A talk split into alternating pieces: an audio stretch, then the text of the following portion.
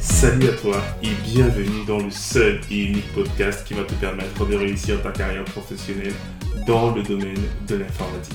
Je suis Diran Tafel, formateur et consultant passionné dans l'IT et plus précisément dans le cloud et le DevOps. Et dans ce podcast, je te partagerai toutes mes connaissances, ma passion, mes conseils, mes tips qui te permettront de te reconvertir dans le domaine de l'IT ou encore monter en compétence sur des technologies d'actualité et enfin te lancer en freelance. Donc si l'un de ces trois thèmes t'intéresse, n'hésite pas à t'abonner à ce podcast et le partager autour de toi. Et je te souhaite une bonne écoute. Salut les amis, j'espère que vous allez très très bien et je suis ravi de vous retrouver à nouveau sur notre podcast Informatique pour tous. Et aujourd'hui on va parler de pipeline CI/CD et notamment des GitHub Actions. J'adore les GitHub Actions parce que c'est directement embarqué et disponible sur GitHub, qui est le plus grand réservoir de repository open source. Donc c'est très pratique. Et du coup, grâce à ce dernier, on peut directement mettre en place l'intégration continue et le déploiement continu de nos applications. Donc j'ai déjà fait une vidéo où j'ai dit à quel point je l'adore et pourquoi est-ce que je le recommande fortement. Aujourd'hui, on va voir quelles sont les 10 actions que je recommande de connaître pour pouvoir faire de bons pipelines sur les GitHub Actions. Alors, comme son nom l'indique, les GitHub Actions, c'est tout simplement des actions qu'on pourra mettre en place sur notre repo GitHub. Prenons le cas d'une image Docker par exemple. Quand on a pour avoir une image Docker, il faut builder le Dockerfile, il faut ensuite pusher éventuellement l'image et déployer l'image. On peut donc diviser chacune de ces étapes-là en actions et les actions seront donc considérées comme des macros, des fonctions que la communauté va nous donner. Donc je pourrais dire, GitHub s'il te plaît, je vais faire appel à l'action de build que quelqu'un a développé. Et du coup, ça va donc créer un marketplace où plusieurs personnes viendront publier leurs actions pour faire plein de choses. Et je vais donc vous parler de 10 actions que je trouve pertinentes à utiliser dans vos pipelines. Dans un premier temps, il y a l'un des plus utilisés qui est l'action setup. L'action setup, c'est cette dernière qui va nous permettre de provisionner notre environnement et de mettre en place, euh, imaginons euh, le middleware. Je suis en train de travailler sur une application Java. Potentiellement, j'ai envie d'un environnement avec Java 10, par exemple. Et du coup, je vais donc faire, par exemple, un setup Java 10 et sur mon environnement, il va donc me déployer l'ensemble des prérequis. Même chose pour Python. Je veux un environnement où j'aurai Python, mais je fais setup Python. Je précise la version de Python et il va donc m'installer Python et un certain nombre de librairies directement sur l'environnement de mon pipeline CI/CD. Donc sur la VM qui va exécuter le job en question. Donc setup c'est vraiment très très pratique pour déployer les prérequis pour le build de notre application. Ensuite, il y a l'action checkout. L'action checkout, je la trouve même indispensable parce que c'est celle-là qui va permettre de récupérer notre code qui est sur notre Git.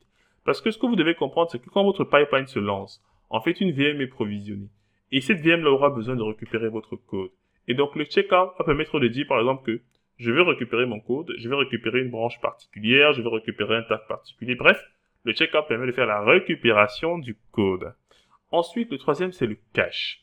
Généralement, quand vous allez produire vos différents artefacts, il serait intéressant de les mettre également à votre propre disposition, de pouvoir l'utiliser dans un autre job. Donc la cache va nous permettre de garder effectivement un certain nombre de, euh, je veux dire quoi, un certain nombre de fichiers qui sont nécessaires pour le build en fait de notre application.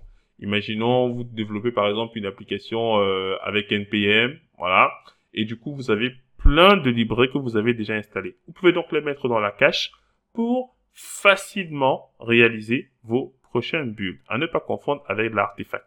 D'où le quatrième élément qui est l'action upload artefact.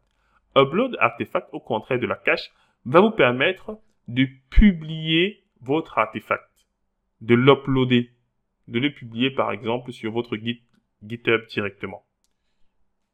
La sixième action, la cinquième, c'est Download Artefact. L'action Download Artefact va vous permettre de pouvoir récupérer par exemple un artefact qui a été buildé par un précédent job. Vous voyez? Donc vous avez l'upload artefact qui permet de l'uploader, de le garder quelque part et que ce ne soit pas supprimé dans votre environnement. Et ensuite, download artefact permet de le récupérer ailleurs. À ne pas confondre avec la cache qui vous permet de garder généralement des prérequis, un certain nombre d'utilitaires que vous ne voulez pas télécharger pour chaque build que vous allez exécuter. Et ensuite, sixième, vous avez le Create Pull Request Action. Le Create Pull Request Action va vous permettre de pouvoir créer par exemple des pull requests quand vous avez terminé la CI, la CI de votre code. Donc imaginons, vous avez contribué au code applicatif et les tests ont été lancés, ils sont probants. In fine, ce que vous souhaiterez faire, c'est de lancer en fait la pull request, donc une merge request pour demander à merger votre code sur la master. Sachant que cela nécessitera encore une autre validation. Mais déjà, vous pouvez créer automatiquement des merge requests lorsque le pipeline s'est bien déroulé. Ensuite, en 7, vous avez l'action auto-merge. L'action auto-merge va vous permettre de merger automatiquement le code, donc les pull requests, lorsque certaines conditions sont vérifiées. Et du coup, ça va vous aider énormément dans l'automatisation de la gestion, en fait, de votre repo.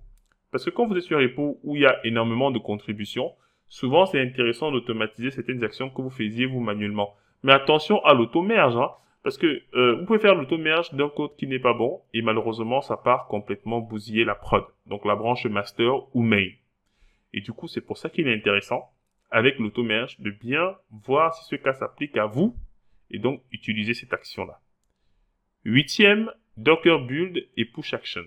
Docker Build et Push, c'est une action qui va nous permettre en fait de builder notre image Docker et ensuite la publier très facilement sans avoir à écrire des tonnes de code. Non, vous fournissez juste les paramètres à l'action et il va builder et pusher votre code. Ensuite, l'utilisation de Slack. Ça, c'est le quatrième. L'action Slack vous permet en fait de pouvoir publier des notifications sur votre channel euh, Slack. Souvent, vous avez des collègues qui contribuent au projet de l'entreprise, qui publient du code, qui font des pull requests. Et souvent, c'est bien d'être informé de ce qui se passe là-bas. Et même lorsqu'un pipeline échoue, ou alors se déroule bien, c'est important d'envoyer une notification parce qu'on n'est pas toujours les yeux rivés sur le pipeline. Non, les amis, on a autre chose à faire. Souvent, quand on lance des builds de type matrix, c'est-à-dire les tests vont être exécutés sur plusieurs systèmes d'exploitation, ou même sur plusieurs versions d'un utilitaire, ben, du coup, ça peut prendre du temps et c'est bien d'être notifié quand le pipeline se termine correctement. Et ça permet souvent aussi même euh, d'informer les tech leads que là on a eu une évolution de l'application, donc c'est plutôt pratique. Et enfin, la dernière action que je recommande, c'est Foresight. Foresight va nous aider à optimiser l'exécution de nos pipelines. C'est un outil que j'ai découvert assez récemment.